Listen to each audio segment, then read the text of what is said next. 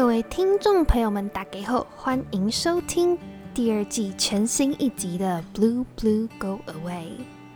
时隔一个月，重拾我们的录音生活，其实有一点生疏，但是休息片刻总是必要的。所以呢，十八就是决定休息一段时间，然后好好的充实自己的生活，然后再带给大家更好的 Podcast，更有内容的 Podcast。对，好，那步步各位还是会继续陪大家聊聊简单的生活小事情，然后抬杠、轻松聊天。嗯，今天这一集呢，主要是要介绍我们九月的主题啦。今天是九月六号，上个礼拜九月一号，全台湾的国小、国中、高中生都已经开学了。那下个礼拜就换大学开学了。再接下来是大一新生开学嘛，好像是九月二十几号的样子，就是大部分的学校，但是当然有些学校可能就是十月啊，或者甚至是十月底才开学，对，每个学校的状况都不太一样。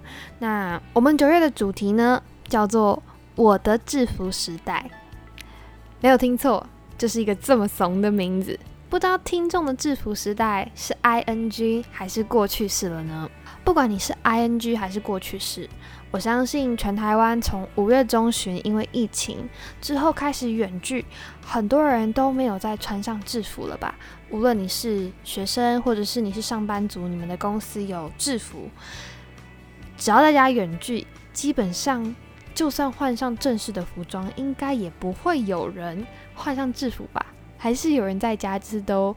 Cosplay，大家距离上一次穿制服的时间都有个距离了。那在最新的一季九月的时候，我们就要来跟大家回味一下自己的制服时代。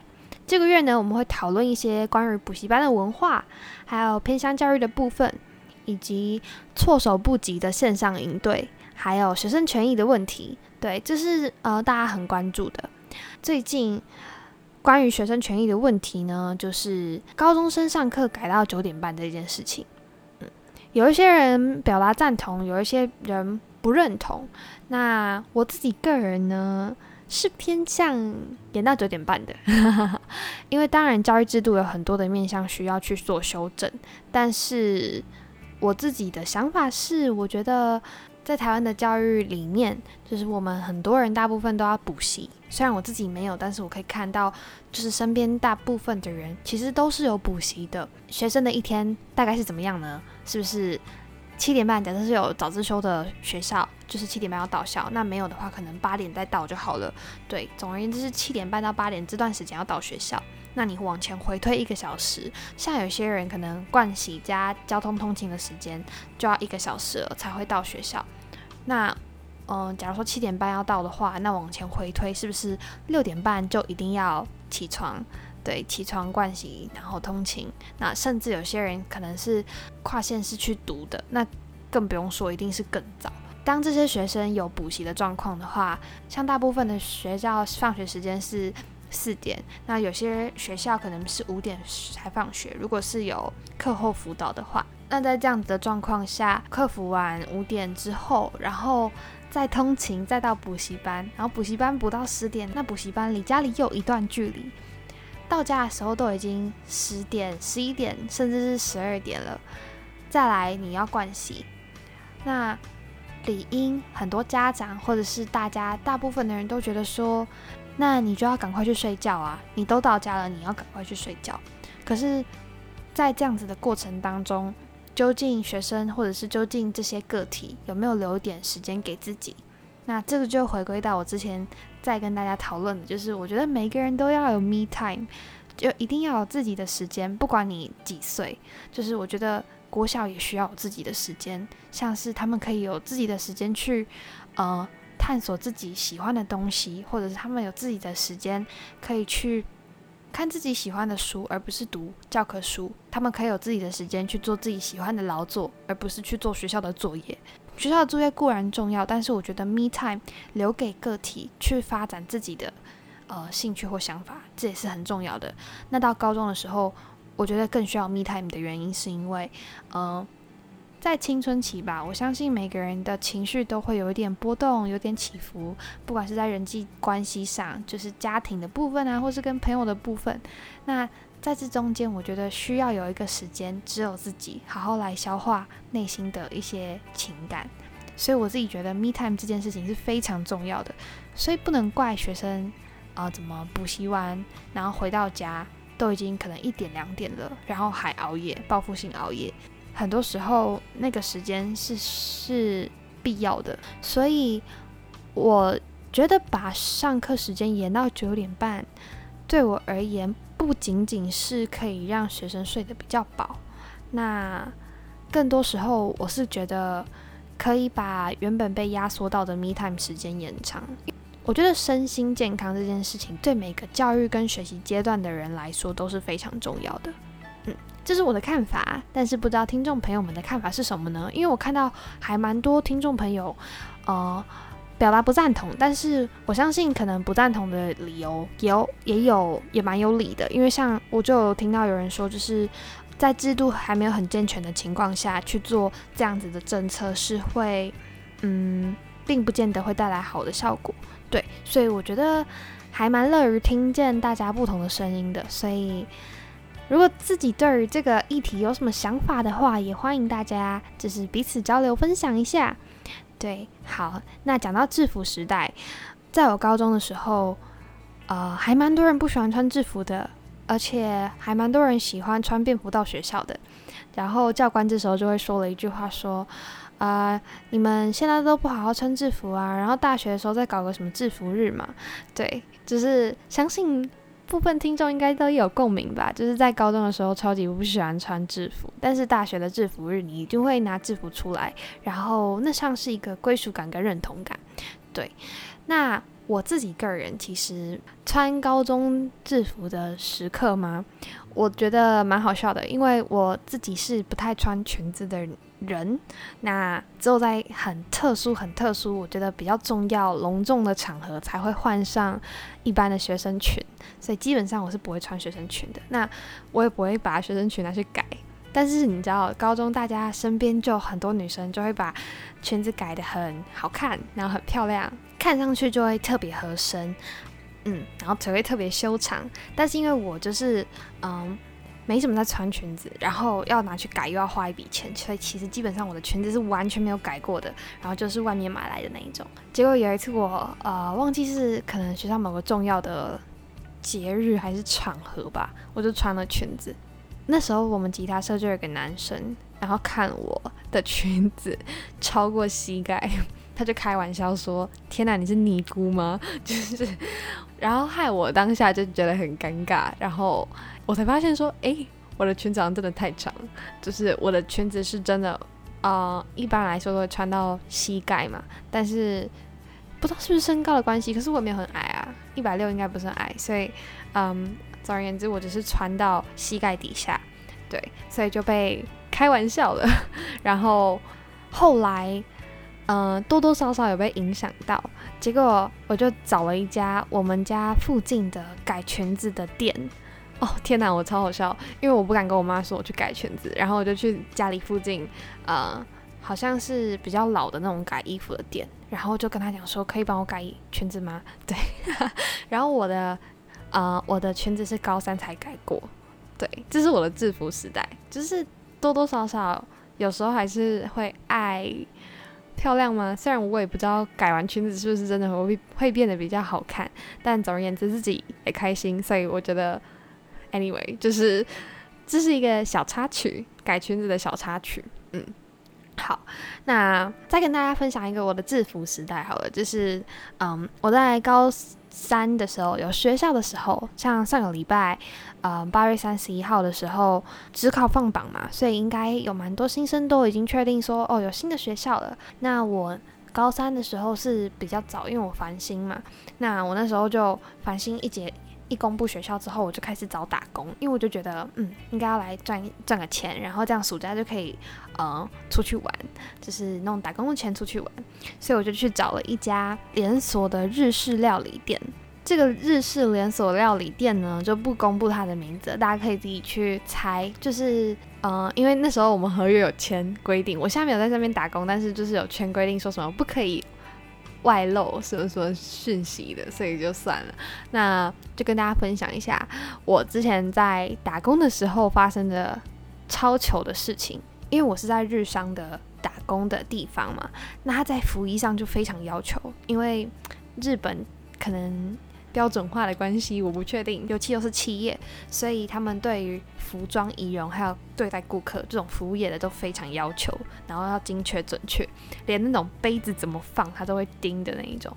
我那时候在我家附近的那一家连锁店打工，我们的制服是帽子要呃要先套一个发网，然后再套一个帽子，那衣服要扣。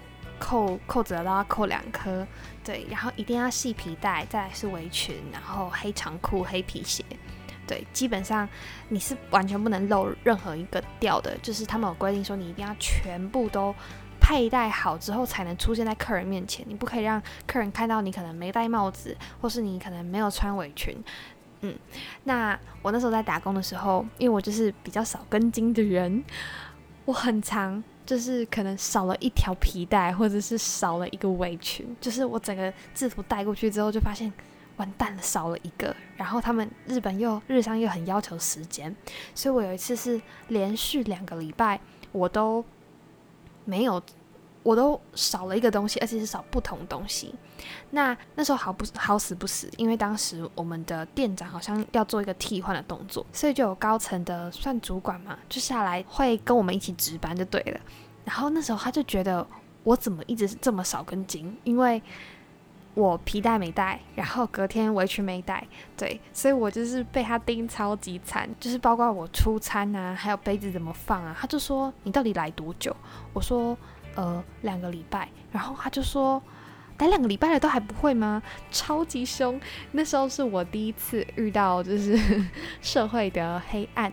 但是其实那个老板也蛮好的，就是他私底下蛮好的，可能就是。我们在打工的时候，他会要求比较多。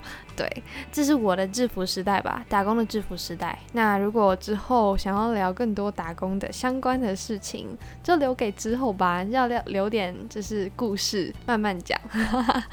打工的时候遇到蛮多事情的，而且应该也会有蛮多人想要在高中毕业之后开始打工的。我自己身边也有人是高中就是已经在半工半读，但相信比较多人都是大学的时候半工半读吧。对，所以之后也可以跟大家来聊聊，就是在不同地方打工的经验，因为大家应该都蛮有心得的。不管是第一次就是面对到社会的黑暗啊，或者是说啊被同事排挤啊等等的，或者是被被客人凶啊，有 OK 啊这种，或者是老板很好啊之类的，就是之后可以跟大家来分享聊聊这一部分的东西。嗯，那。关于制服啊，关于我们的制服时代，不知道听众朋友是喜欢有制服的呢，还是不喜欢有制服的？呃，在我国小、国中、高中，其实身边都还是会有人觉得为什么要有制服？我不喜欢穿制服，而且有些制服材质又不是很好，然后排又不排汗，又很黏，嗯，然后又丑。有些人会觉得自己学校制服很丑。就是讲到这个，我就想到。我如果听过第一季的人就知道，就是我可能一开始在国中升高中的时候，并不是这么理想的到自己想要的地方。我还记得我国中升高中放榜的那一天，因为上的学校并不是我预期的学校，就是我以为可以去另外一所，但没有，所以我是在放榜之后才去查制他们的制服，就是我现在的学校，呃，我以前的高中的学校的制服。国中对高中的学生制服好像都会有一个憧憬。那那时候我还记得，我国中升高中的时候放榜之后，然后我就查了我们的制服跟运动服出来，我就直接说好丑。我自己现在讲都觉得很好笑，因为它算是一个蛮有特色的运动服跟制服，嗯，但是其实看久了就。不知道哎，是不是很耐看？可能是耐看吧。但是第一眼看到会觉得天哪，这怎么这么丑？嗯，就是会有这样子的状况发生。那我到大学的时候，因为我的室友是呃一个是香港人，一个是澳门的学生，然后他们就说你们台湾的制服已经很好看了，只是香港跟澳门的制服是及呃只能看到小脚小腿的脚踝的那一种，就是非常长。然后他们自己说那个有点像是修女服，就是很长很很长很长的制服，所以他们觉得不好看又。没有很青春洋溢的感觉，但是台湾的学生的制服已经就是可以散发出青春洋溢感。但我相信就是每个人的呃审美观不同，对，不知道大家是不是喜欢有制服这种东西？我自己个人是蛮喜欢的，不管是制服还是运动服，因为像我现在睡觉的时候都还是会穿呃我们学校高中的运动裤，因为很舒服，然后又很好穿，所以都还是会穿着。应该有蛮多人都把。自己高中的运动裤当睡衣吧，还是只有我身边的人都这样？因为像我身边的人，就是连出去运动都会穿以前学校的运动裤。还有一点，我喜欢有制服的原因就是完全可以不用想你当天要穿什么。因为像当初呃，台北有一个很有名的学校，就是他们可以不用制服这件事情。然后那个学校学风也蛮自由的，可当初我完全没有填的原因，就是因为他们没有制服。然后刚刚说了一开始我对制服很有憧憬，还有一点就是我超讨厌想要穿什么便服这件事情，因为太麻烦了。如果每天都要想我礼拜一要穿什么，礼拜二要穿什么，就是光这件事就够我麻烦，宁愿连这个都不要想。因为像我这是一个。